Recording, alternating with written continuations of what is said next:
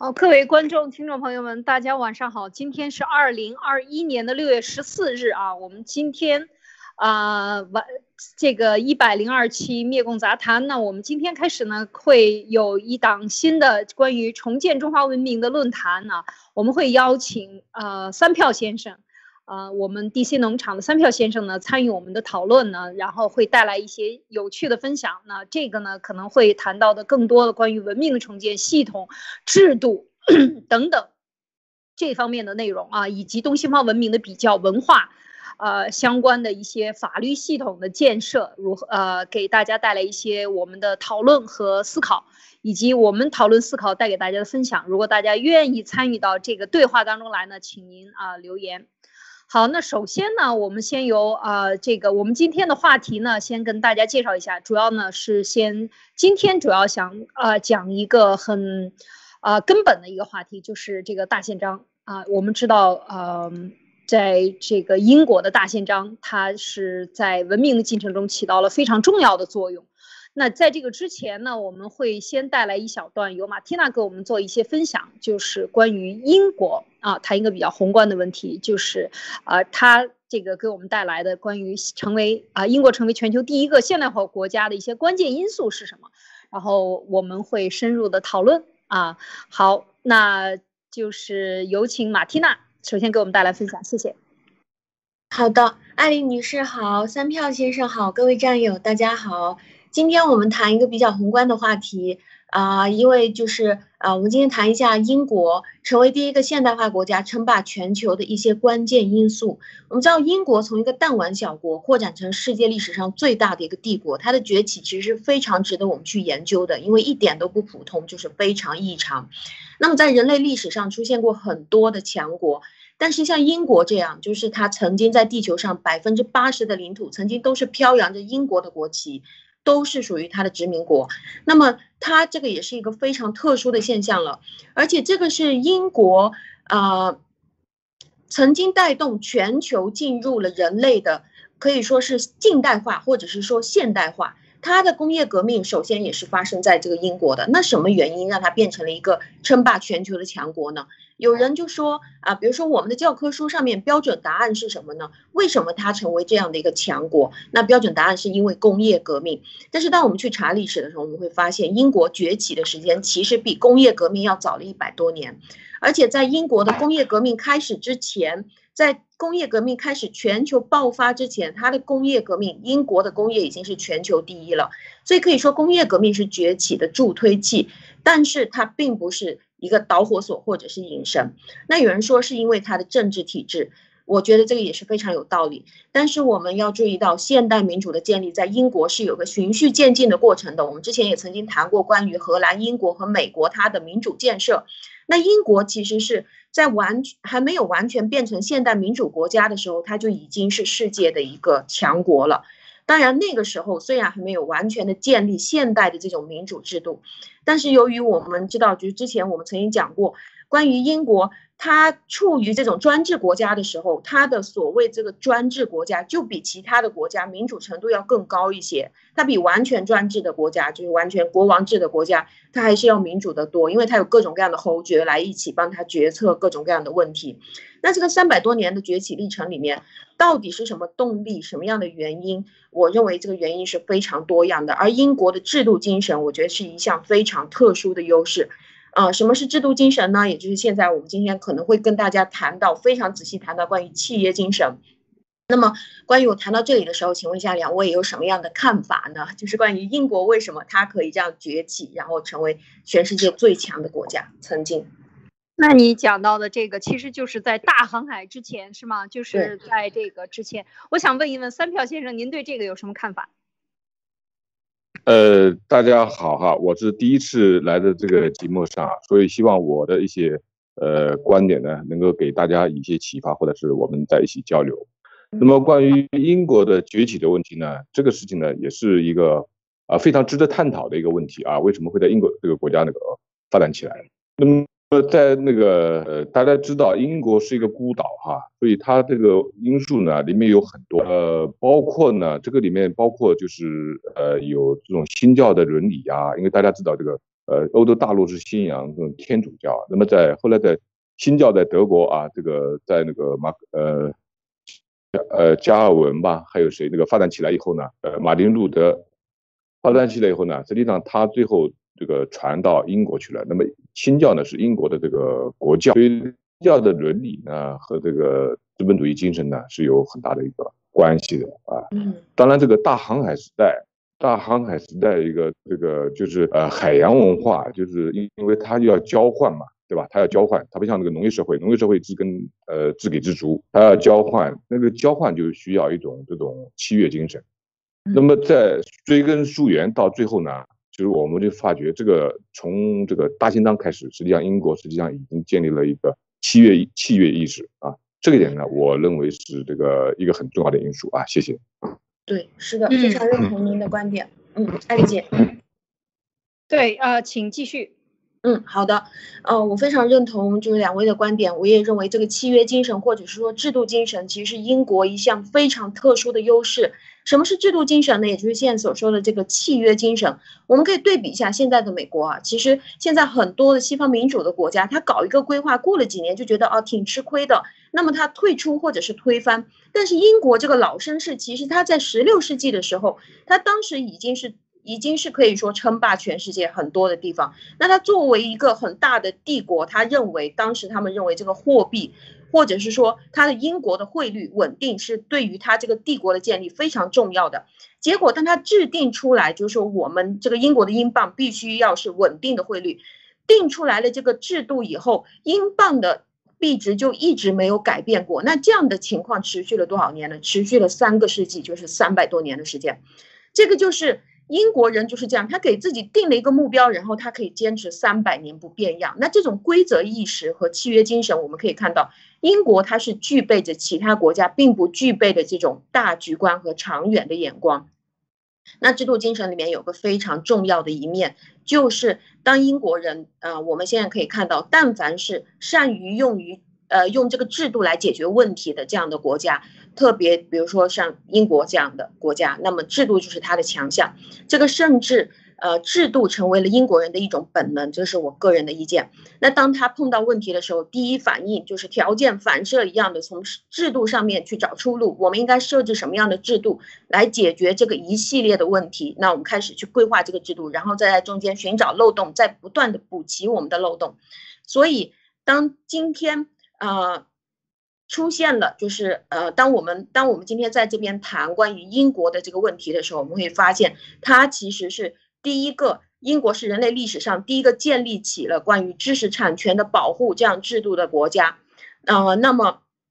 因为在当时这个大航海时代之前啊，英国，我认为它最主要的一个原因，就是因为它的科技力量是非常强大的。那当时它在工业产值上，在全球是第一。世界上绝大多数的工业，啊，工业用品当时都是英国生产的。而英国当时的科技，其实在其他国家来比的话，它其实是属于无与伦比的。这个也是对于它扩增它的帝国的这个呃越来越多的国家进入它英国帝国，呃，在在其实呃在当时我认为是非常重要的。那。当时英国是属于船坚炮利的一个国家，他们一炮打下去，比当时同时期其他国家的冷兵器的威力是真的强了很多倍。那么，为什么工业革命、现代的科技会发生在英国，而不是发生在其他国家呢？当我们去思考为什么这样，工业革命并不是最早从我们，呃，历史更加悠久的，比如说中国而发生，而是英，而是从英国来发生呢？我。英国是人类历史上第一个建立了关于知识产权保护制度的国家。由于它用法律的制度保护了它的知识产权，而这个法律制度，等一下我们也会讲到关于在大宪章当中，他们就开始提出了这一类的东西。那从此以后，它的科研和技术创造活动就变成了一种可以牟利的工具。要知道，在英国以前，科学家大部分都是属于哪一种？就是吃饱了没有事情干的那种有钱人。比如说牛顿，他坐在那边，苹果掉下来，他想，哎呀，万有引力。那我们知道，牛顿其实本来就是一个非常有钱的人，他是贵族。那所有的科学家一定要有这个特点，就是他要有钱，他才会去研究那些有的没的。那你有钱了，你去搞科研、发明、创造了以后，你的投入成本其实是很大的。比如说，当你去搞科研，你要去研究一个东西的时候，你投入了一百万，但是你的直接收益呢？这个收益可能是十万，也有可能是根本就没有回本。那全世界的收益，在他们拿到你这个科研结果的时候，全社会可能会得到一百个亿的收益，但是你个人，就是你这个研发的个人，可能只能收到十万块，甚至是你血本无归。这个也就是经济学所讲的，搞科研是一个外部效益很大的事情。所以这个就成为了，在这个知识产权定下来之前，这个事情就成为了是叫做特别有钱的、闲的没事没事干，或者是一定吃喝不愁的人才能去干这种事情。但是当英国开始用法律的手段来规划保护知识产权以后，穷人也可以开始靠这个来吃饭了。穷人也可以说，我想去做科研，想去做科学家。那为什么呢？因为搞科研就变成了一个可以盈利的事情。因为我有专利嘛，比如说我研究了一个事物背后的规律，或者是注册一个专利，或者我发明了一个东西，那么你一看哦，你知道了这个东西其中的奥妙，对不起，你不能用，你不能使用这种方法。如果你要使用的话，你要给我钱，因为我这个事情我现在有了专利了，所以呢，穷人可以开始搞科研了，用法律的手段极大的调动了。所有的人开始从事这种科研技术发明创造，或者是说让人类的智慧被大大的激励出来，我就不去做呃这个手工啊或者其他东西，我就开始动脑子去搞科研了。所以工业革命在英国爆发，我认为这个也是一种必然，因为他们开始有这个。那说到这里，请问一下两位是怎么看的？嗯，这个呃说，我觉得。你讲了一个很很重要的一点啊，说到这的时候，我就在想，为什么中国的你比如说造纸术，对，最后就变成大家持有了。如果是一个药方，啊，就是今天我在想这个还是为为什么我们的药方要传几千年，绝对是父父传子，是吧？子传孙，绝对不传传男不传女，一直都是这样的一条系统来传。就是说，你保护你的老老字号的唯一的办法，就是你的那个秘方呢，你要。在这个心，哪怕万一你要是完了，你这个中风了，你忘了，那完蛋了，那你们全家子子孙孙都没有的吃了。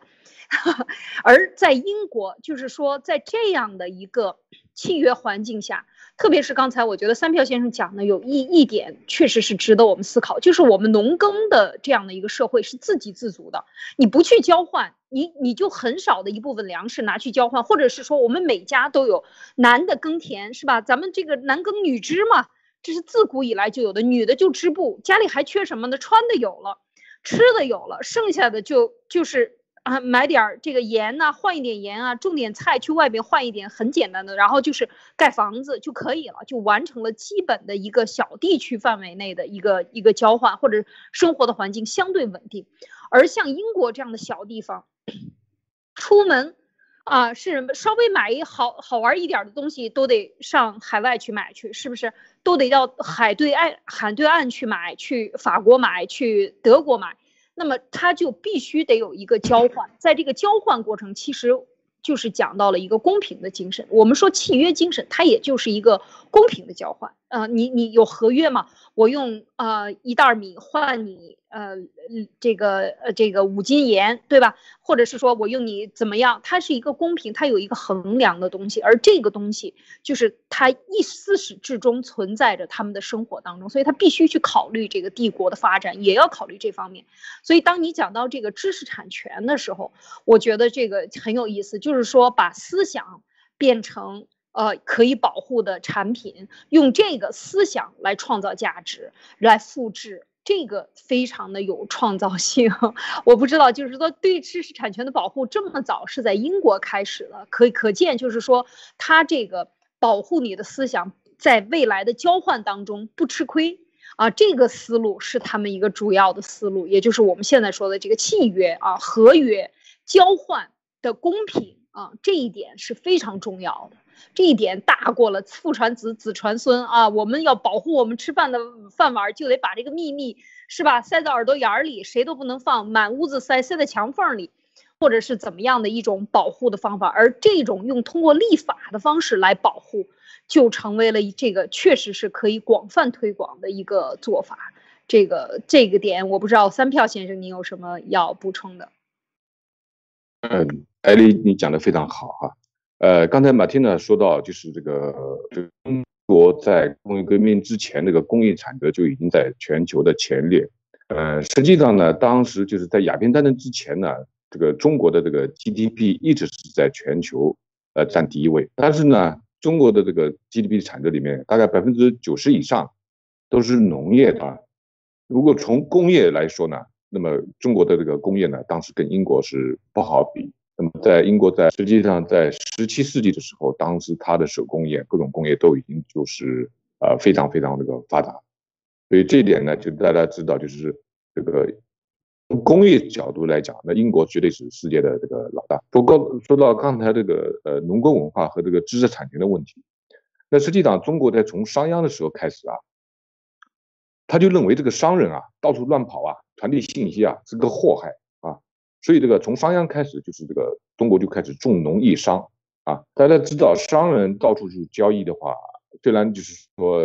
这个好像这个中国人说啊，你商人是这个这个到处是投机倒把那种哈，或者是这个啊无商不奸，但是商人是最重契约精神的。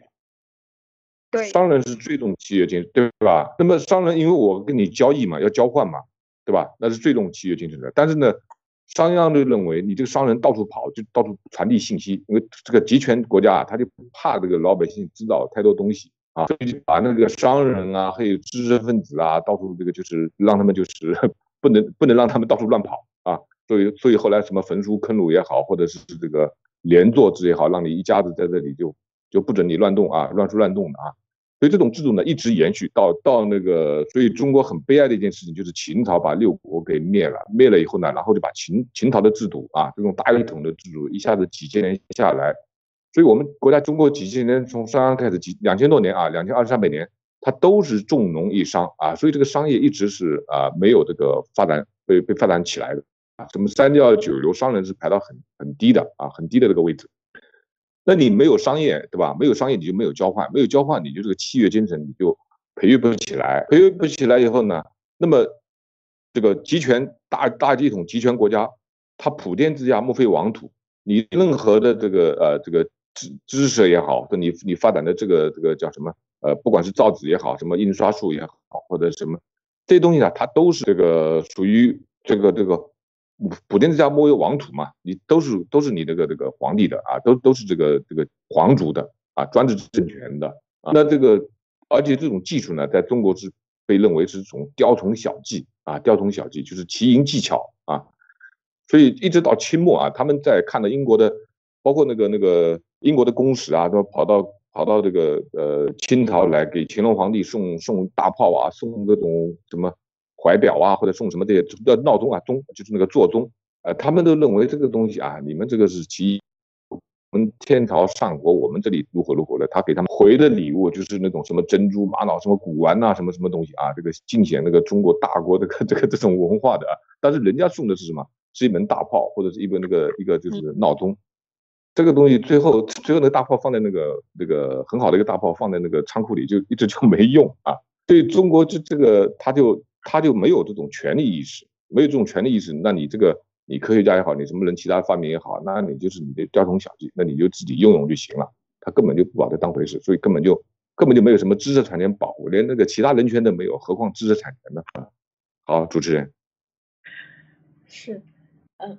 好好的，是的，非常认同。就是呃，为什么我们就一直到了现在为止啊，我们的国家产业升级都是非常难做的。其实一直到现在为止，我们中国一直都还没有过知识产权保护，甚至很多人对于是知识产权的保护是没有这个意识，或者是非常淡薄的。在大家去盗取别人知识产权的时候，比如说用别人的版权、别人的软件啊、别人的呃音乐啊，或者是别人的视频啊。各种各样，包括用别人的这个 Windows 系统的时候，完全就没有任何的内疚感的。这个就是我们还没有形成这个知识产权保护的这种这种想法，这个也会导致我们的国家很难做任何的产业升级，就只能做最简单的这些东西，倒买倒卖啊。因为所有任何一个产业升级都涉及到长期的大量的人才培养，还有产业升级，还有这个科学研究，还有原理的研究，去发明这个东西，发明创造。当这些东西不受保护的，这个东西不是一天两天就出得来的。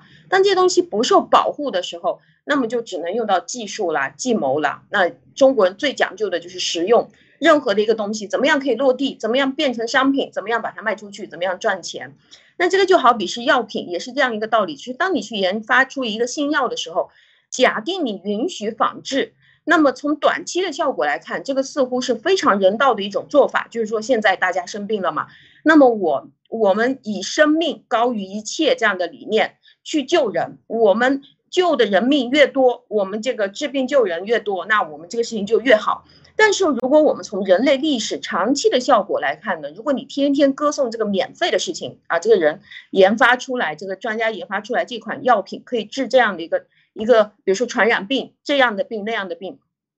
这个反而会让人类的寿命更加缩短，或者是让人类的寿命无法延长。为什么呢？长期来看，没有人去研发新药了，大家都准备好了，别人出来了，搞完了科研以后，我鼓掌嘛，我去抄袭就行了。那这个事情就很麻烦了，科研这种事情就变成了极少数人由于自己的兴趣，由于吃饱了闲的没事儿干。而且还要吃喝不愁才出来搞科研这种事情，因为要砸大量的钱去尝试，所以中国极贫极弱，在很大的原因上，我认为它也是多方面的。有一个非常关键、非常关键的原因，我就是认为历史上到现在为止没有针对知识产权进行保护，包括我们现在中国人对于呃知识产权，我之前已经说过，就这个知识产权保护的概念是没有的，包括我们的这个国家是大量的属于这种。跳槽的一个国家，就是我们的国家在体制制度设置上面，对于这个企业培养员工这个东西，在劳动法上也是没有保护的。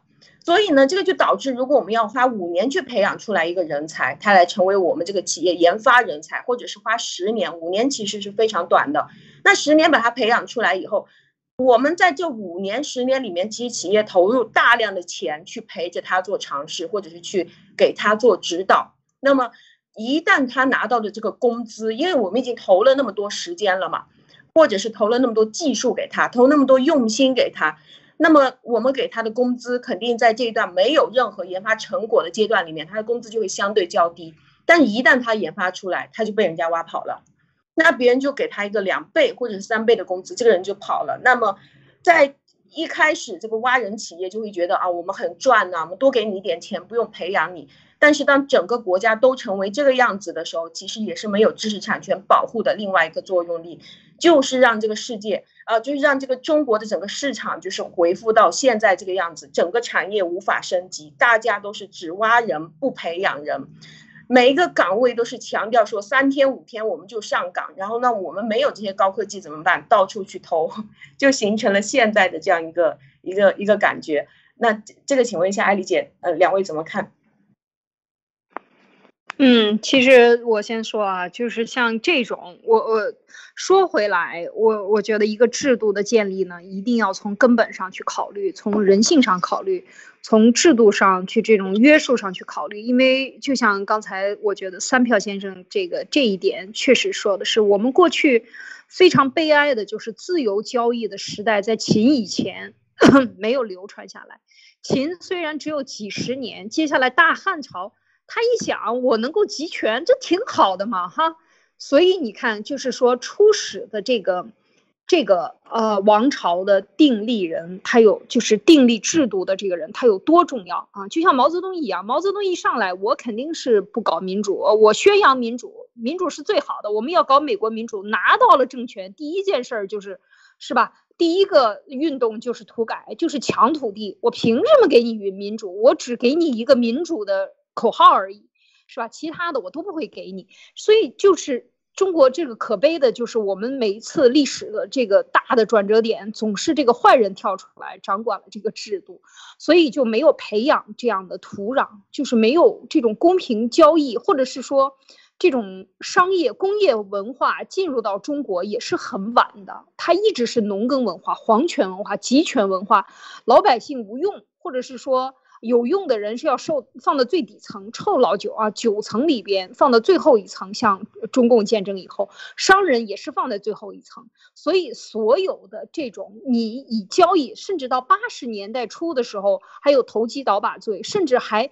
投机倒把，你做商业赚钱了，像八二年、八三年严打，八四年吧，八三年、八四年严打的时候，抓了很多的人，就把这些人给关起来，甚至有的枪毙掉了。所以你想一想，这样的一个环境里边，就是说大家都是对没有法律系统，其实他是非常恐惧的。大家都知道，你干了以后，如果你不不去啊，这个中共的这个制度，就是他他最后形成的，就像刚才马蒂娜讲，形成的就是说，你这个，嗯，我只要抄就行了。一旦一个人其没有制度保护，大家都这样想，最后形成的他这个这个恶性的漩涡，只能会越卷越大，越卷越大。所以现在他到全世界偷技术，明目张胆。如果大家和军方的有沟通，和这些国企有沟通，这些都是。公开的秘密，人人都知道的。甚至我认识一些军方的，他们进口了用民用企业进口了一些技术以后，哇，马上就拎到中科院，呃，中科院什么电子所呀？如果是软件，那就是或者是一个电脑或者一个什么东西，一个飞机的某个部件，马上拿到中科院软件所，所有的人集中所有的力量，各个部门派来专家来一起拆这个东西，是吗？这个他不觉得这是丢人的。所以这个才是可怕，不觉得丢人，觉得这很正当，才是可怕的。我我们要探讨他为什么会这样，所以我们要从制度的建立的时候，就从一开始，我觉得就要考虑这个根源。我们脑子里缺的是什么？我不知道三票先生怎么看。你说的非常好，包括马金娜刚才讲的也是提出了一个非常非常那个深刻的问题。这个中国这个没有这个契约精神啊，这个。在以前那个大一统的时候啊，就是封闭起来的时候啊，明朝之前哈，啊都没问题，因为他就是皇朝嘛，他这个皇帝就是法律，说什么就是什么啊。但是后来被那个西方的这些国家打开那个这个国门以后，包括鸦片战争以后啊，这几次几次鸦片战争或者包括这个庚子之乱，然后被被打得一塌糊涂。实际上，这个后来毛泽东啊，他们他们这些人说什么落后就要挨打，其实其实不是说落后就要挨打，是属于什么？不守规则就要挨打啊，就是就是这个欠揍啊，所以你看那个好多次这个被打，基本上都是这个都是违约嘛，就你那个皇帝给你签个合约，然后然后就敷衍了事，然后又不执行啊，所以这个啊，你包括这个很多啊，你包括像这个呃一些很大的人物哈，这个像孙中山哈，孙中山你想想看，呃，他有过很多的个违约啊，公开的违约啊，你看他在那个呃就是辛亥革命以后。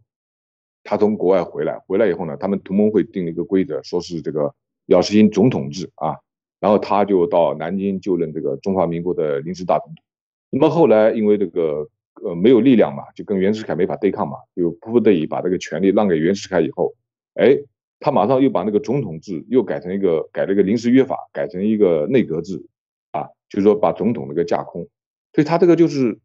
就就是这种那个就是。呃，怎么怎么做对自己有利，他就怎么做啊！你包括后来那个呃，冯国璋在北京那个就任这个临时总统的时候啊，大总统的时候，这个孙中山不服嘛，然后他就跑到广州去啊，搞了一个非常国会，又搞了一个非常大总统啊，选他做非常大总统。那么他当时人家就说了嘛，说说你这国家不是有两个总统啊，南北各一个总统对吧？那么孙中山就说了，说如果徐世昌辞职，我也辞职。结果徐世昌人家真的辞职了，但是这个老孙头啊，孙中山他不辞职啊，他就赖在那个位置上，而且他要北伐啊，要要搞这个军军事军事这个北伐，所以他这个你说这个像这种很著那这种人物啊，他都是这个啊犯者为因，付出为语的，就是就是怎么做对自己有利啊，怎么做啊强权啊，那共产党的违约那就更不用说了，那全是谎言啊，全是谎话，所以这种事情呢，就是。就是就是你你整个国家整个制度啊，整个这个体系里面啊，这些人啊都都不那个都不遵守这个协议，对吧？都有这个习惯。那你你想看，那你企业对吧？作为个人，你怎么去遵守这个协议，遵守这个有这种契约意识呢？啊，你包括刚才马金娜说的，说企业这个培养很多人，然后那个被个人高薪挖走，我就告诉你啊，像京东方，北京有个叫企业叫京东方，京东方做那个液晶板的，做那种那个。他和三星做的是很像的，你知道他们怎么挖三星的人吗？你三星的人到我京东方来，我给你十倍的工资。你想想，他就这么，啊，他就这么挖人的，他就这么挖人的，就明目张胆的，他就是这么挖人的啊。当然，其他的什么偷技术啊，什么在西方偷啊，这个各种各样的东西，这个这个太多了，这个不用说了啊。一会儿 最近那个美美国这个是一会儿抓一个，一会儿抓一个，所以这种事情你如果一个国家如果不守契约，不守契约的话，没有契约精神的话，那你就到处扩张，你要搞什么“一带一路”啊，又是什么人类命运共同体啊？你说如果是一个不守契约的这么一个主体，然后把这个人类命运共同体干起来啊，搞一个什么一个一个大的一个就是呃什么“一带一路”，那那那这个世界就乱了，就大家都不守契约了啊！所以为什么这次这个老拜登和那个约翰逊？这个签署这个新大西洋宪章，哎，我觉得这个是非常非常有意义的事情啊，我们后面可以探讨啊，主持人，谢谢。嗯嗯，非常非常太精彩了，刚才的分享。所以其实不单单是知识产权保护啊，就是今天我们可以看得到的议会。陪审团，还有公共财产，还有中央银行，这些都是英国最先弄出来的。所以这个是今天我们谈到，其实根本这个世界上没有所谓正义的团体，或者是任何团体、政党，其实它都是具有非常明显的自私性或者是利己性的。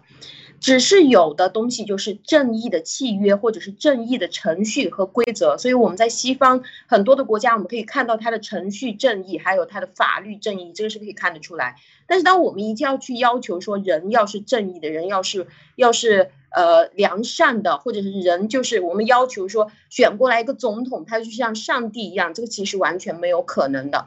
那么另一个方面来看，契约谁都是可以定的，但是最重要的就是谁定出来的契约，谁按照这个契约去做，这个就很难了。这个就像路德先生说，我要减肥，然后他真的一下子减了几十公斤，那这不是能做到的。所以中国人往往我们就把这个东西叫做变通，就是说，哎呀，这个呃，我们定是定一回事嘛，但是我这个情况特殊，所以我现在就圆滑变通一下。那英国的这种制度精神是从哪里来的？肯定要有个起源嘛。那当我们去查的时候，就发现英国人已经总结完毕了。这个就是英国的大宪章。从现在倒带回去，其实大宪章已经出现八百零六年了。所以今天很激动，可以听到三票先生给我们分享关于这个大宪章的内容。好好的，谢谢。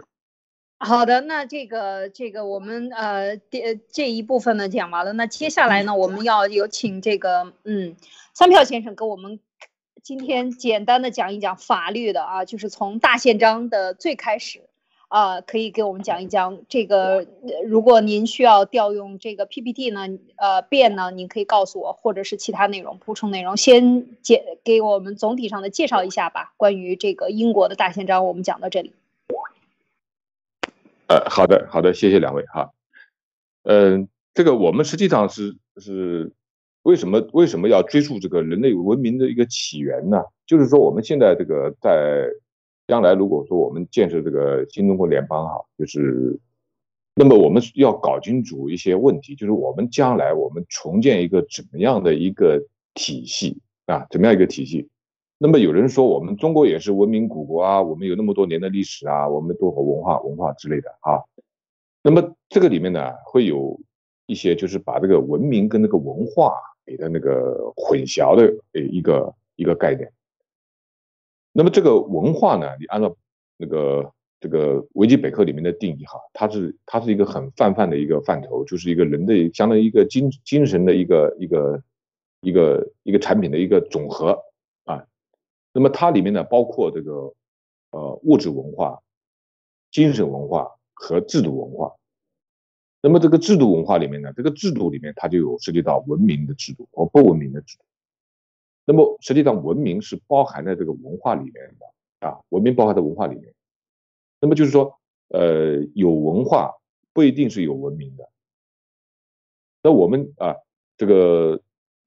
文明怎么样来定义这个文明啊？就是跟它跟制度有关啊。这个制度呢，实际上它就是说，呃，就是就是专制，对吧？然后是民主，还有就是介乎于这个专制和民主之间的这个半专制半民主啊。那么民主制度大家也知道，像美国、英国这种欧洲这些国家，对吧？那专制国家现在你像中国也好，伊朗也好，对吧？包括这个北朝鲜啊、古巴这些啊。那还有一些这个半专制半民主的国家，你像俄罗斯，对吧？现在它，呃，虽然有反对党，有这个呃这个一适度的言论自由啊，但是它好像还是普京的这个这个啊，就是他这个这个权重非常非常大啊。你包括像新加坡啊，新加坡也是名义上它是有反对党，有各种这个呃言论适度的言论自由啊，但是它这个李李呃李光耀家族啊，他起到的人民行动党，他这里面啊起到的作用也是非常非常的那个非常非常大。你包括这个十多年前韩国民主转型的时候，对吧？那些什么全斗焕呐，或者就是这个卢泰愚啊，当时啊，那也是一个属于这种啊半民主半专制的这么一个国家。哎，艾丽，你有什么意见？呃，有什么要发表一下吗？啊，没有，请您继续。文化与文明，就是说这个文明呢，我提一个问题啊，就是说，嗯，这个您认为的这个文明，就是它包含在文化之中，是吗？哎，对，它的文明是属于文化的这个一部分啊。你按照这个呃定那个那个，就是大家可以去找那个定义哈，就是呃，就是在那个啊北维基百科里面对这个文化这个和文明的这个定义。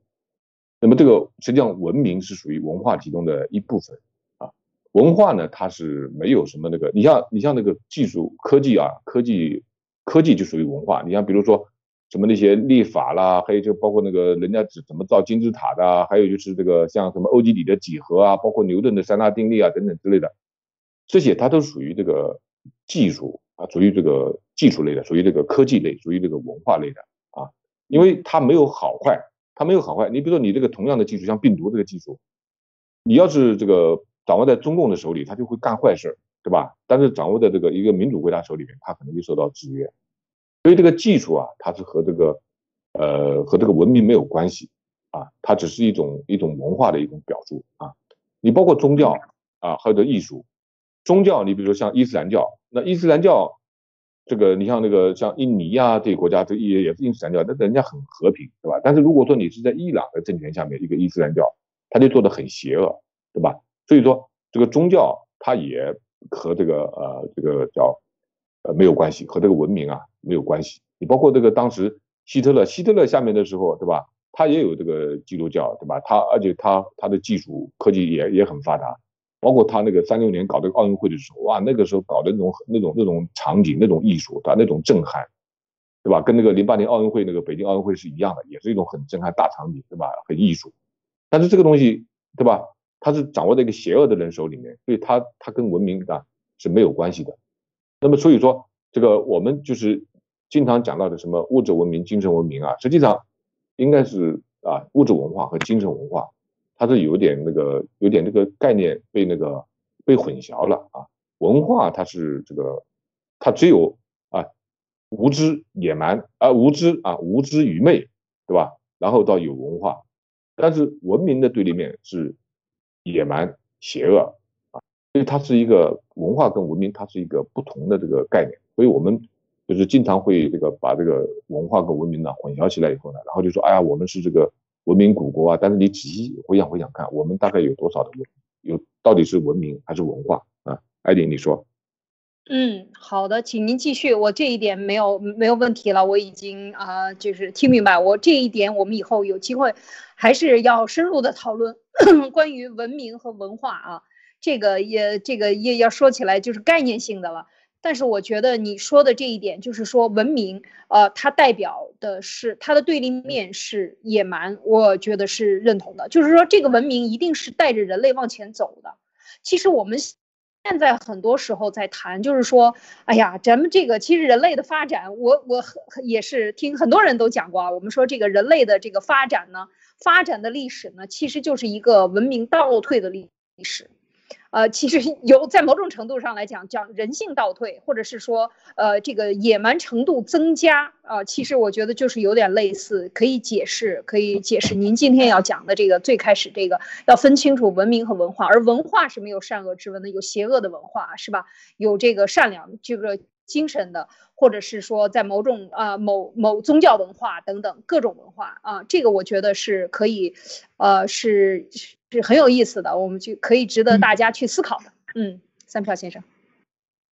好的，那我们如果从这个角度啊，就是说这个文明，就是说这个民主和专制，这个文明的本质就在于这个呃呃，民主和专制的本质区别就在于是否维护个人权利和限制政府权利，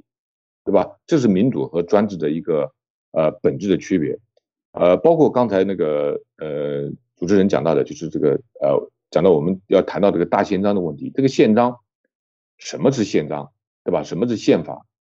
那宪法宪章它是一个根本性的一个大法啊，就是一个它对它是适合于一种国家也好，或者是某个地区某个行政区也好啊，它有一个基本的规则。这个基本的规则呢，规规定了这个人与人之间的这个基本的关系，就是就是相当于是它本质上是一个制定一个人与人之间的这个法律关系，就是这个呃这里面包括就是你作为这个地区或者是这个国家这个地区的这个一个居民也好，公民也好啊，那你必须你有拥有的权利和这个义务是什么，对吧？那么好了，那么我们在这个地方居住，对吧？那么有些东西啊是我们自己个人无法去。解决的，比如说我们要集中力量修一条路啊，或者是修个水利工程呐，或者我们要维持治安呐，或者我们要解决纠纷啊，对吧？或者我们要给一些这个呃，就是就是就是失去劳动力的人一些这个帮助啊，等等之类的啊，这些好，这些呢是属于公共服务。那么公共为了提供这些公共服务，那么我们就组成一个政府，对吧？我们每个人拿出钱来，这这些东西既然我们个人做不到，对吧？但是又要做，比如修理修水利工程。修好了就就就可以那个造福人民，但是我们一个人谁都做不了这个事情。那好，那我们就组成一个政府，那么由这个政府啊来提供一些公共服务啊，包括法律服务啊、平等啊、治安呐啊，甚至对对外抵抗这个外国的侵略啊，得养个军队啊等等之类的。那么要提供这样一种政府，那么我们就要纳税，我们就要交钱，我们交钱是为了买这个呃这个这个公共服务啊，当然。这种这种呢，也是一种有有些地方是一种契约，那有些地方是一种强制啊，就像专制国家，它就强制你必须交税，你不交税不行，对吧？你像那你在中国，你现在这个你你就你就你就必须交税，对吧？这是一种这是一种强制性的东西啊。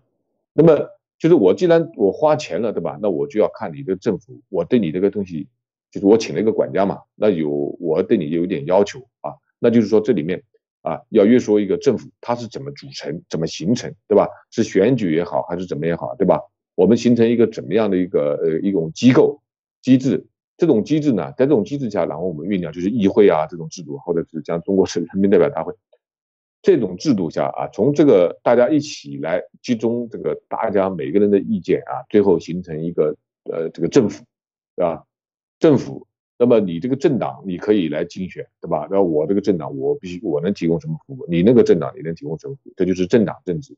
那么好了，这个最后经过一种选举也好或者怎么样好，呃，形成一种这个就是大家都认可的一个政府。那么这个政府哎，他要掌管税收，他要做事情，那他怎么怎么征税，对吧？他凭什么征税啊？有什么法律依据？为什么要征税？征税之前是不是要经过我们的同意啊？经过纳税人的同意？对吧？那么这个税收你怎么用？对吧？你养多少人？对吧？你有哪些职能？啊，你养多少人？对不对？那么这个如果你做了错事，我怎么样来把你纠正？对吧？我过几年是不是重选一次？或者说你如果不行，我是不是可以罢免？对吧？弹劾、罢免等等之类的，这些呢，就是说决定这个区域里面每一个人的最基本的权利、基本的生存方式，包括我们基本的人与人之间的这种关系，这种制度呢？就叫这个宪法，或者就是以前最早的以前没有宪法，就是嗯，就叫宪章啊。所以我们就是说要从这个角度啊来讨论，就是说呃，就是最早这个东西它的发源地在哪里啊？是谁最早呃形成了这样一种意识？好的，艾迪，你说。嗯，是啊，我想问问，就是说刚才我觉得三票先生讲了。好多关于宪法里边的所有的基本内容都谈到了啊，就是人民就是起源就来自于刚才你讲到的，我觉得非常重要的一点，我们以前也谈过的是吧，马蒂娜，就是大家一些公共的事情我们干不了的，我们选出一个政府，这个是自下而上的。就是说，我们大家哎商量起来，在这个区域里一一块儿这个认知的，那这个其实是最原始的一个生态。就是说，怎么样来的这个政府？那这个和中共现在的，因为它集权是一代传一代，呃，在过去的两两千多年的集权的皇权里边呢，它的所有的朝代的更替都是以一个朝代一帮人起义灭了另外一帮人，然后抢。得了他的权利，然后宣称我就合法了，我来统治你们。老百姓非常被动的来接受，作为这个被统治人，然后，被被迫纳税，然后你这个纳税太高了，我们又起义，又把它推翻了，再来，然后由我来升这收这个税，它是这样的一种轮换，和这个呃这个英国的宪章大宪章里边所要体现的这个这个概念其实是不一样的，这是完全可以讲是颠倒的，这个是由人民最后形成的一个和政府之间的一个契约。啊，就是说你在这个框架内，我让你做，那我也在这个框架内完成我的义务，互相之间有义务有责任，然后呢来规范这个所有的这些柱子啊，支撑这个宪法的这些柱子的每一个应该怎么样？就像刚才三票先生讲的，这这个代理人，代理人多少年换一次都要考虑到，是吧？所以这一切都在里边。我不知道呃，马蒂娜还有什么在刚才三票先生讲的这些根本性问题上还有什么要分享的？嗯，好，就是刚刚三票先生讲到关于文化和文明的时候，我基本上听懂，就是说，呃，文化它就是属于什么都可以叫做文化，就比如说我们说麻将也可以说它是麻将文化，但是它不一定是文明的，是吧？就是哎，什么茶文化呀，什么斗鸡文化，这样文化斗蛐蛐儿也文化，都可以文化，是吧？但这个文化不一定是有文酒文化，酒文化，酒桌上的。酒文化都是都是属于文化，酒酒桌文化，对对对，它叫文化，它不一定是真的有文化。那那关于这个政府，就是就像您谈的关于这个大宪章里面的这个政府，它其实是由于老百姓的共同需求产生的，就是就您刚刚提到，是由于我们个人无法做到，我们真的需要一些公共服务，如果我们自己去做，或者自己组成一个宪兵团啊，在那里来回。轮流执勤啊，搞什么保安团，这个会浪费我们太多的时间，所以我们就需要真正有一个呃组建一个政府，那我们可能就先组成一些政党，那再来竞选谁在政府里面去进行执政。那这个要执政的人，他必须是懂得公共管理，或者是在公共管理这个方面很强的，他要能够非常透彻的，至少在他竞选之前，他要能够看得到说，哎，现在老百姓需要的东西是什么。那我们最需要的东西，比如说我们现在有四年的执政期，那我们在四年里面，我们解决各个方面的需求量第一的东西，我们能把这个东西解决完就已经够不错了。如果是 OK 的话，中期选举以后，我们四年以后我们再来一次，我觉得这个就是他们的政府的概念。而我们就像艾丽姐说的，就是我们把现在的王推翻了，然后呢，这个国家就是我说了算了，我在这边占山为王，这个就让我想到了大宪章的时候。就当时他们不是有那个约翰国王，他其实本人就是属于非常不会治理国家，然后呢，他整个国家搞得一团糟以后，他就拼命的加税，因为当时就是在英国，就是各个各个地方都有属于自己的这个侯爵啊、伯爵啊，各种各样的爵啊，那么大家就是非常对他不满了。那我们之前谈过，就是。各种爵他是怎么样去效忠国王？他以上帝的名义，或者是以圣经新约旧约的名义，他去效忠于这个国王。那当你做的这个事情是跟着圣圣经，或者是跟着我们的信仰完全违背的时候，我们就要推翻你。所以他们就跑去要推翻这个国王。这个国王就在那边等他们，就说我知道了，你们要过来推翻我是吗？你们想当国王对吗？他们说不是的，不是这样的想法。他说那。你们把我杀了，你们就来当王嘛？我觉得这个是你们要的。他说不是，我们现在就是要搞一个大宪章，并不是为了把你推翻下来，只我们需要的是这个之后任何一个人过来当国王，哪怕是你，都要按照这个大宪章去做。那么以后我们的英国就会好了。我我认为这个就是哦，我我对刚刚您说的这个理解。嗯，谢谢谢谢李姐。好的，三票先生，请您继续啊。啊，呃，这个大宪章呢，当时定定呢，就是像刚才马蒂娜说的一样啊，就是这个约翰王呢，他当时这个打了几支仗啊，打仗是要花钱的嘛，对吧？那么他就一花钱，他就要征税。那个征税的，当时英国呢是一个什么什么体制呢？当时英国是一个这个封建这个制度，就是说。呃，它上面一个国王，然后它下面呢有各种那个封建领主、贵族，有各种侯爵啊、伯爵啊，各种啊，这个叫贵族。那么贵族呢也是各管一块啊，各管一块。那么就在自他自己的领地上，他就像一个小国王一样的。那但是呢，因为他整个一个国家提供各种军队啊或者这种服务啊，也有一些公共服务哈，包括宗教服务，好，他就要交税，对吧？就是这个向国王交税。那这个当时一开始的时候呢，这个。最初国王要征税呢，他没有规则的，他想征税就征税，然后就把他们大家召集起来啊。就要就要这个征税。那么后来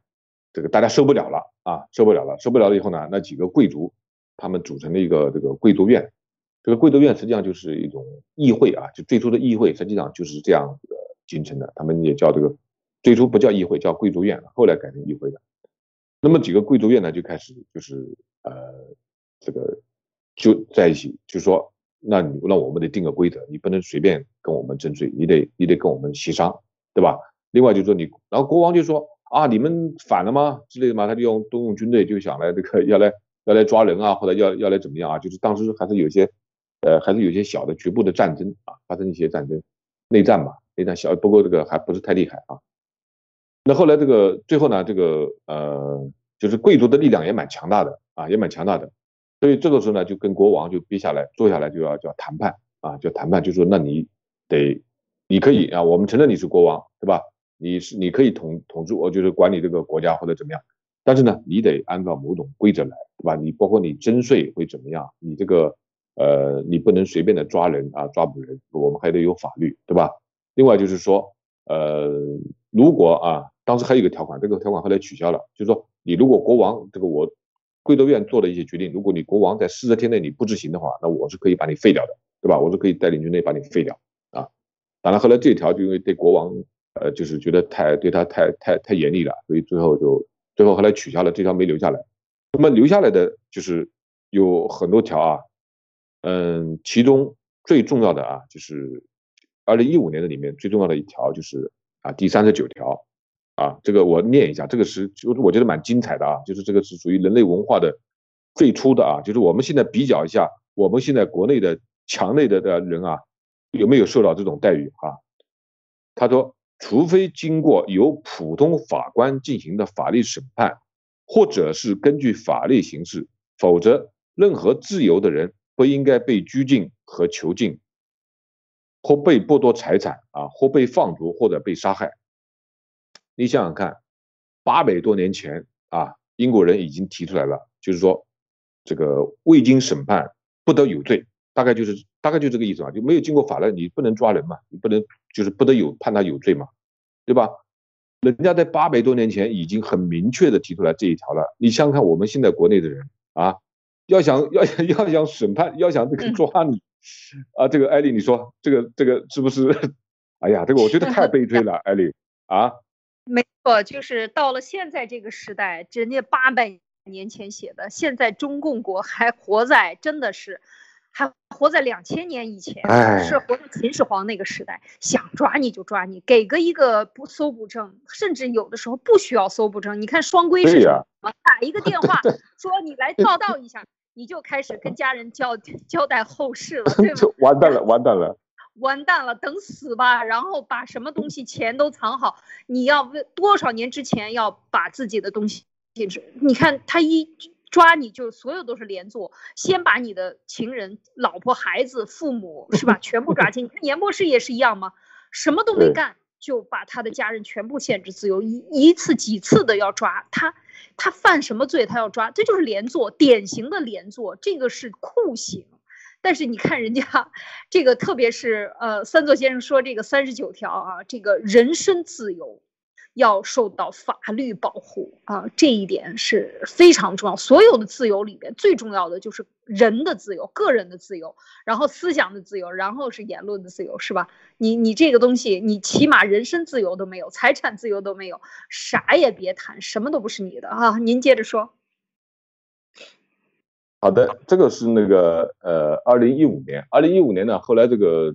这个国王呢，他也是这样的，国王他也不服啊，也不服，然后呢，就是跟议会啊在这里还在那纠缠呐之类的。但是后来这个国王约翰王呢，到这个二零一五年的十月份，后来就去世了。去世以后呢，他的那个侄儿吧，还是儿子亨利继位啊。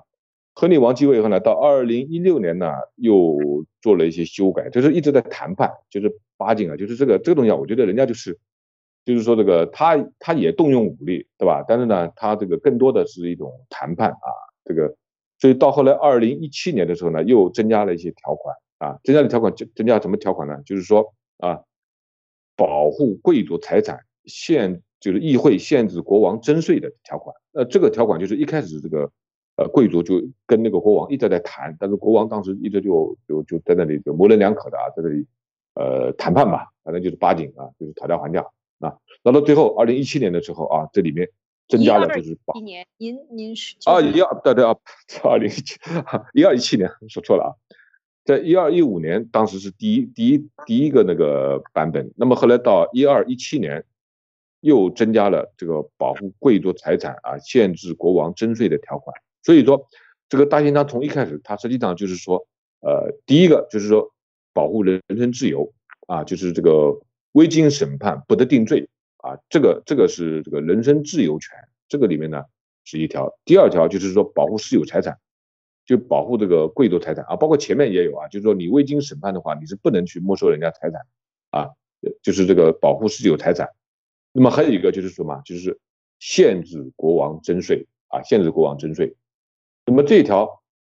哎呀，我就现在在想啊，就是你看在国内啊，我们在在国内就是就国家的这个共产党他想征税啊，他哗一下他就对吧？他要要么就是征税对吧？还有要么就收费对吧？各种费用啊，让你这个企业企业家，你这什么一会儿这费一会儿那费，对吧？然后就就就收上去了，是不是啊？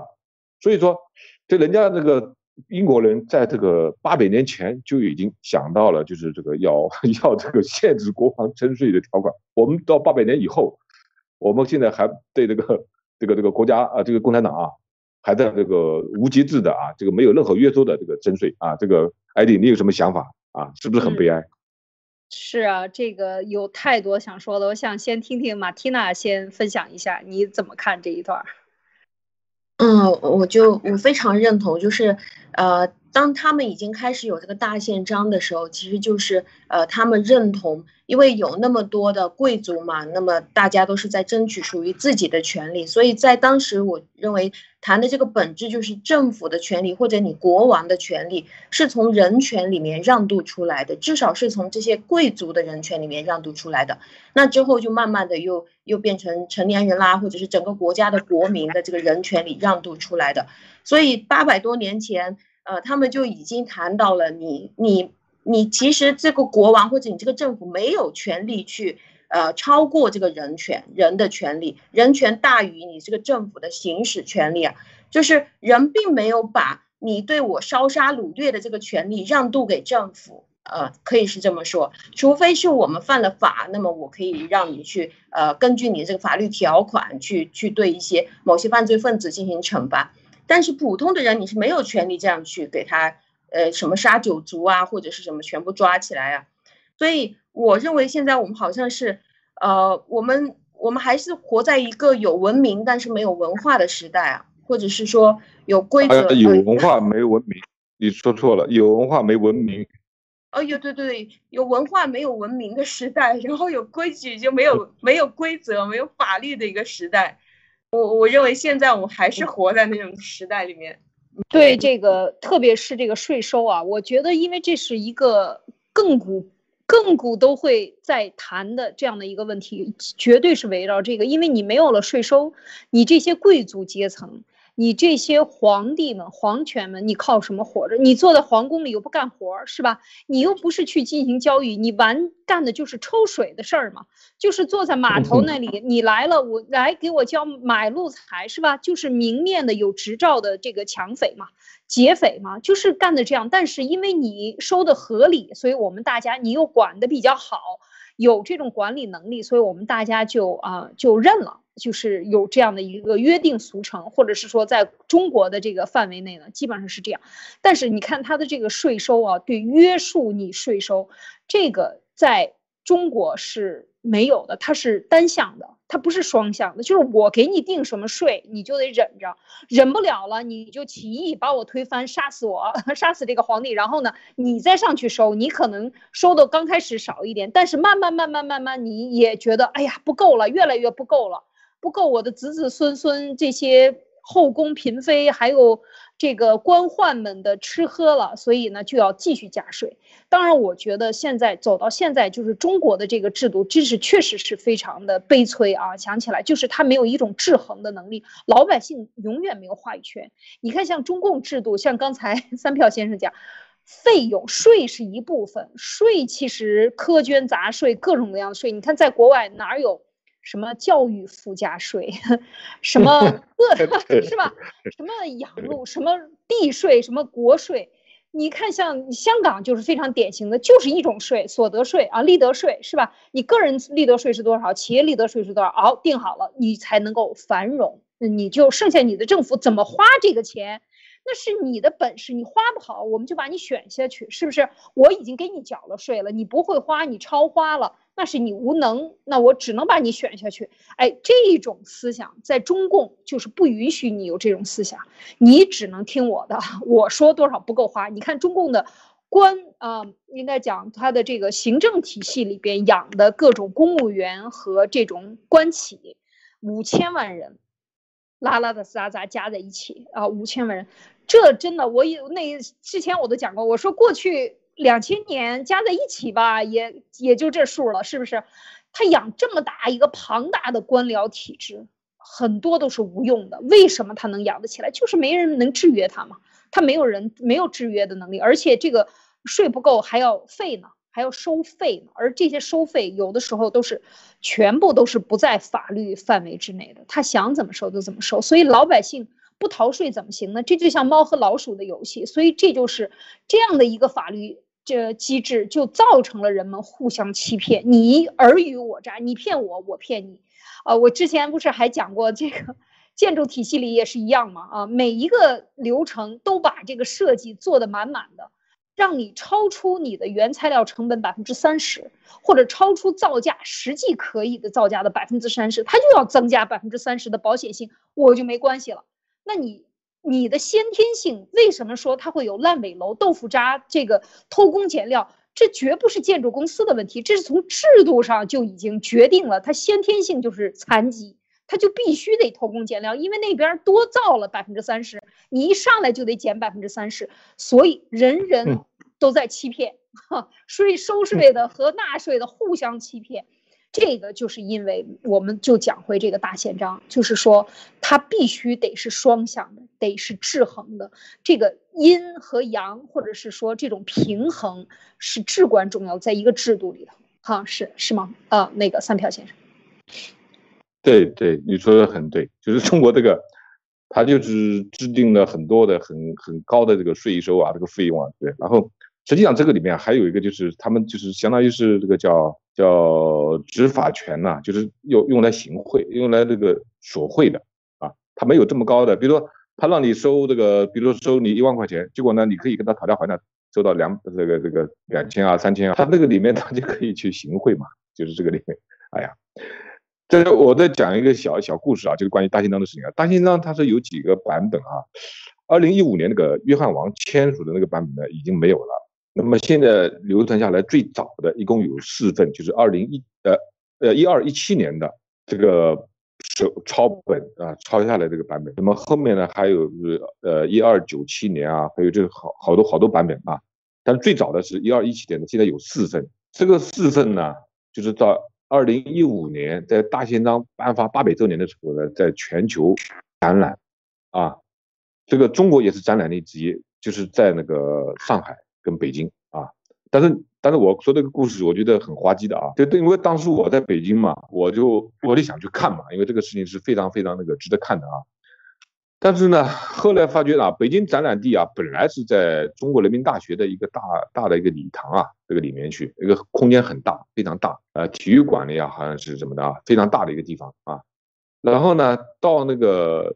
展览之前没几天，因为我当时订票啊，要去什么预约什么的。哎，突然他变更了，变更到什么？到英国驻华大使馆。英国驻华大使馆很小啊，那个地方啊，就那么几间房子啊，所以后来这个流量就控制了。结果我也没去成。那么后来啊，那么上海是不是可以去看看呢？上海也变了，上海的展览地里从从一个叫复官这个官复博物馆，它本来在那个地方啊，也变成了这个英国驻上海总领事馆，也是那么一个小屁大的地方。最后每天就是这个一百个人嘛，在这里去去展览，就限制了，场比原来缩小了很多倍 n 倍啊，所以就从这个细节上，你就可以看到，那已经二零一五年了，就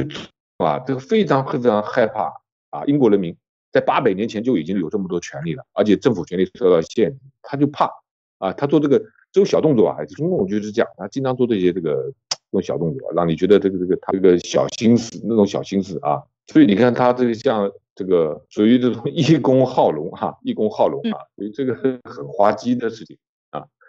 然后呢，这个大宪章在二零一五年定了以后呢，后来就是他变成了英国就是这个国王跟议会啊，就是互相之间。呃，好几百年以后啊，一直就是几百年一直在争斗啊。有些时候国王把这个议会的权利给废了，然后议会呢又把国王的这个权利给又又他又把它夺回来了，又互相争斗，互相争斗。但是呢，他不管怎样争斗，他围绕着大宪章就是就像一个这个基准一样的，这个上下上下在这幅度在这在这在波动。一会儿这个国王权力大一点，一会儿议会权力大一点，反正就来回争斗。但是它有一个基准，那么这个大宪章就成了一个英国的一个基石，也成了英国后面这个宪法也好，这个等等，就是就是英国没有成文法啊，但是它就是相当于习惯了惯例法啊，变成了一个一个习惯。那么终于到后来啊，我们接下来可能就是下次可能再讲到哈，就是说到一六。八八年的时候开始有个光荣革命，然后那个时候呢，议会为了就是这个，因为当时国王老是侵犯这个议会的权利嘛，那议会为了这个，为了为了达到这个这个就是一劳永逸的程度，就跟那个新的国王讲啊，你我们让你来做国王，请你做国王，条件就是说，那你得答应我们很多条件。好了，那个就后来形成了英国的这个权利法案。那么这个权利法案呢，后来就是变成英国的一个基础。啊，英国这个基础，那么后来呢，它又影响了法国宪法，又影响到美国宪法，甚至就是它实际上也是美国的独立宣言啊，美国宪法的一个基础。这样的话呢，人类文明它是是循着这样一种脉络，这个慢慢慢慢发展起来的。可惜这种脉络它不是起源于我们中国，我们中国一直是从秦朝开始就是这个商鞅的这个一民武术啊，这个秦秦制，然后最后到汉代，就像艾丽讲的，就是。历代的统治者一看，哇，我都有这么大的便宜好占，这么可以随便的花这个钱啊，这个呃，那又还有那么多女人啊，啥都有。好了，那那就就他就开始啊，一个秦从秦开始，一直都延延续到延续到这个我们这个毛太祖啊，延续到我们现在的习神啊，一直都是这样，而且集权的程度越来越厉害啊。主持人，嗯，对，是的。说到这儿的话，我觉得他那个三票先生的分享很有意思啊。马蒂娜，你还有什么要补充？呃，就是说，在一六八八年的时候，呃，您刚刚提到这个光荣革命，就是说英国它就开始了君主立宪制了，就是说，呃，这个这个国王他不能参政了，他只是呃，他负责另外的一些作用，是吗？请问您？呃，他就是这个象征性的君主，是一个国家的代表啊，嗯，这个他还多少还是有点权利的。啊，但是他的整个的权利呢，受到了很大的制约。他有内阁，有政府，有行政。最后，就是说这个呃，在特殊情况下，他可以解散内阁或者解散议会。但是呢，就是这个是，呃，就是就是他的权利受到很大的限制。日常的事情他是不管的，啊，他是这样的。明白了，明白了。好的，欣然理解。嗯，其实我觉得就是在中国。的这个发展过程中啊，就是呃，也和你二位讨论一下，就是其实，在像唐朝，呃，我们讲太宗的时候，他当时的宰相魏征，他的权力和他的内阁。他的权力是高过这个国王的，在某种程度上啊，就是说在具体事务的治理中，就是你会发现一个很有意思的现象，就就是当他的国王的权力很小的时候，在中国历史啊，这过过去两千年啊，秦以后的这个历史，你会发现，就是说他权力相对小的时候，像宋朝也是，唐朝像太宗最开始建朝的时候，那那个这个 贞观之治啊等等呃，就是开元啊这这些这些呃比较好的那那几十年里边。你就会发现，国王他的选权权力受到了内阁的制衡，而且在这种制衡过程中，他是一种自觉不自觉的把权力分出去了。在这个时候，你就会发现这个国国家治理的比较好，这是一种，它是一种嗯随机的发生的，他没有把它立法啊，这是非常遗憾的，就是说咱们就没有走向立法。而且当他想走向立法的时候呢，一旦想制约自己的权利，他的后代也不允许，因为都是家天下。从夏朝开始，夏朝这个大禹开始这个起，把他的职位就是断了这个禅让制以后，就是走向了家天下，一直可以讲这个四千多年啊，到到后来都是这样的家天下思想。就是说，你看人的。人的这种想占有的欲望是多么的强大，而这种强大的力量，哎，就是能够在中国这个土壤上就是发展，所以就是总是强权，然后弱民，强权然后苦民的这样的一个态度，一直就是，呃，相对于尤其是秦以后啊，就是发展的比较就是比较多。但是遇到这个，你看像太宗那个时候也想恢复呃分封制，呃，就是呃唐朝的时候，呃这个李世民那个时候。他几次要要讲分封制，想回去这个这个周朝的这个态度，回不去，为什么？大臣们都不愿意说，你看我这个分封，我还得调那么远，我在都城待着好着呢，我就在都城待着，你不用分我地了，咱们还是就派个官去，这土地啊都是您老爷子的，是吧？那个土地咱就派个官去收税就完了，就执行不下去这个改革，你看看这个力量有多大，三票先生。呃，这个说起来的话，这个又是这个满眼都满满眼都是泪哈。就是这个中国的历史啊，到唐朝的时候啊，就唐宋很鼎盛的时候啊，实际上在唐朝的时候，就像您刚才讲的，就是说中央集权呢，它不是太厉害啊，所以唐朝最后呢，就是藩镇的力量，各个藩镇的力量都蛮强大的，都有自己的兵啊，都有自己的这个税收啊等等的啊。他那个强，就实际上他已经有点这种，就像您刚才讲的，就是分封啊或者什么，当然没有明明明确的制度啊，但是实际上藩镇各个地方藩镇就是割据的，就是慢慢慢慢就厉害了。但是呢，因为有这个，如果如果如果就像那个就先秦时代，大家都相安无事，一个周天子啊，这个就每个人也就是各管一摊，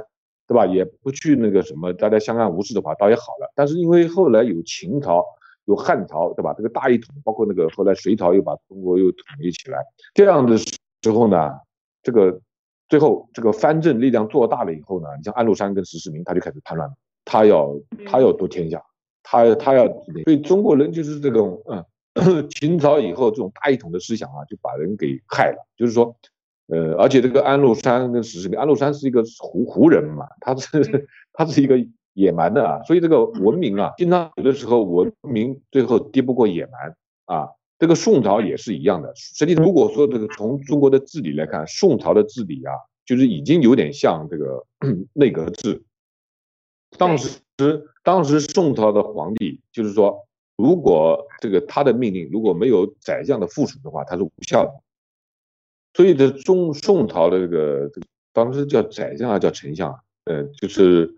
就是这个相哈，这个相如果不附属的话，他是这个皇帝的命令是无效。所以当时宋朝实际上已经有点这种，就是这个君主立宪也好，或者什么内阁也好，就是内阁当时内阁的权力还是还是比较大的啊，还是比较大的。对，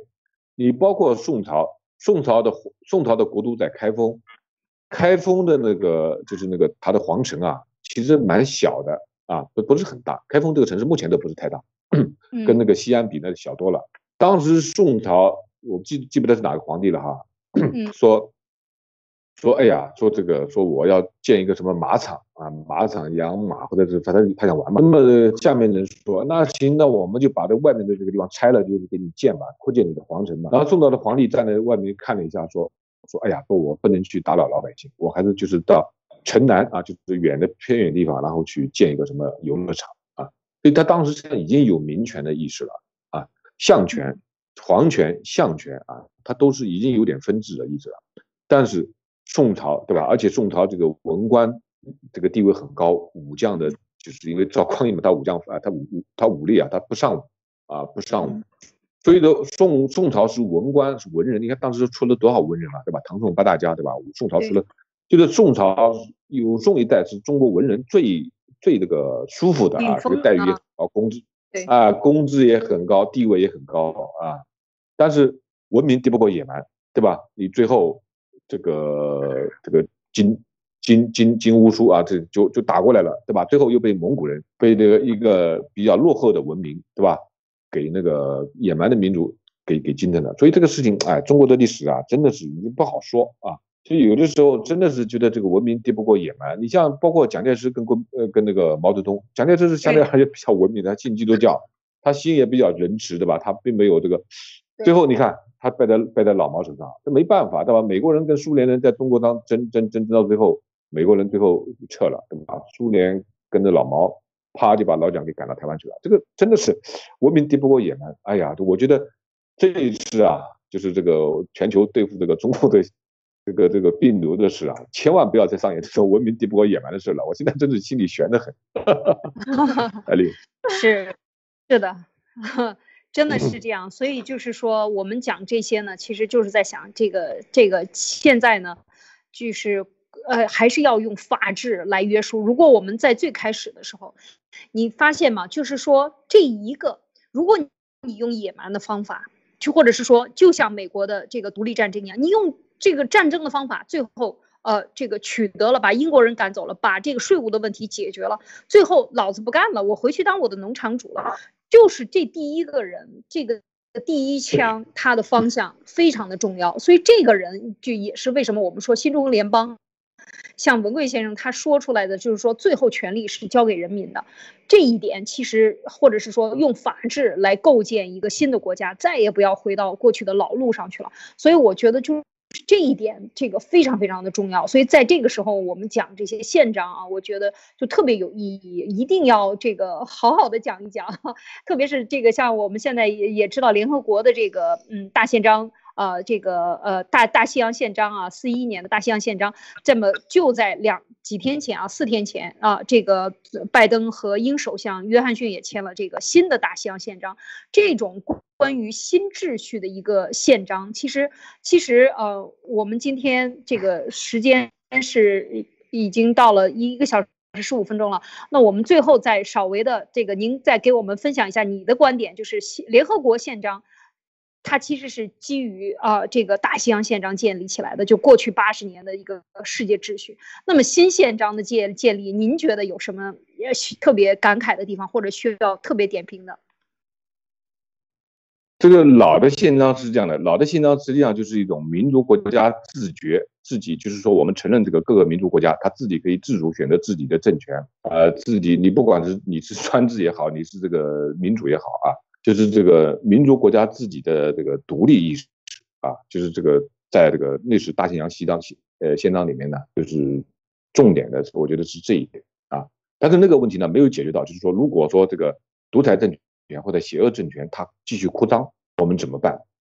对吧？他如果不遵守国际规则，我们怎么办？他当时就是一九四一年的宪章，就是说我们各第一就是各个国家民族国家自自觉独立，第二个我们就是说这个大家互相之间就是可以。公平交易，对吧？然后我们可以自由的在在公海上航行，但是他没有解决，就是说如果有人不遵守这个习惯，我们怎么办？啊，所以后来这次我觉得就是这个老拜登和这个谁约翰逊签了个宪章啊，你可以从头到尾你就可以感觉到，就是说如果有人就是不遵守这个规则啊，扩张或者用这种虚假的，他甚至提到啊，明确的提到用虚假的信息就是来扰乱别人。甚至干扰别人的大学，对吧？这专门有这一条吧？啊，对，包括，哎，对，专门有这一条，而且还有一条就是说，这个就是它基于规则的这个这种国际这个国际关系，对吧？国际贸易体系，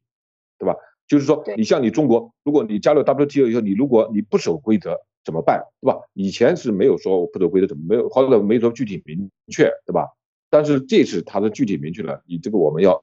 遏制，我们要。呃，发展我们的这个民主价值观，对吧？对这种不守规则的，我们要要要加以抵抗，对吧？包括还有一个就公共卫生，对吧？这个里面实际上虽然没有明说是病毒，但是实际上就是就就谈病毒的问题，对吧？对所有全球健康机制和公共卫生机制的一种一种关关注。所以这次呢，它实际上，当然我我感觉它确实是那次是针对这个纳粹哈，这次就是针对中共给你量身定做的，就是说。像你像你中共这样用这种超现代的手法，对吧？一直不守规则，然后用舆论的干扰别人，甚至干扰别人大选啊，甚至这个不顾这个全世界人民的安危的放毒啊，搞这个生化武器，对吧？像真的有这种情况下，我们就是表明了英国和美国的这个态度啊，然后呢，让其他国家来站队，实际上就是说建立一个新的这个国际秩序啊，就是这个国际秩序实际上是完善了。一九四一年的这个宪章和后来制定的联合国联合国宪章，啊，艾迪，我是这么认为的。谢谢。好，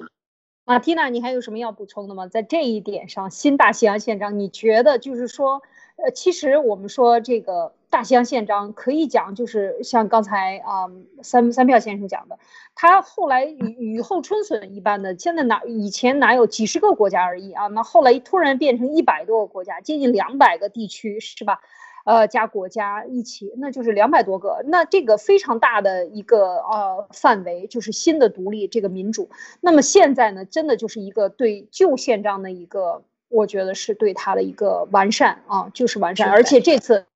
这次对这次是针对中共和跟中共一样的这样的制度，我觉得都会是一个呃，真的是一个围围起来围劣势的，绝对不允许你再存在了。因为这个伤害，这次可以讲就是把过去这一百年的这个呃民主建设的成果全部都挑战了。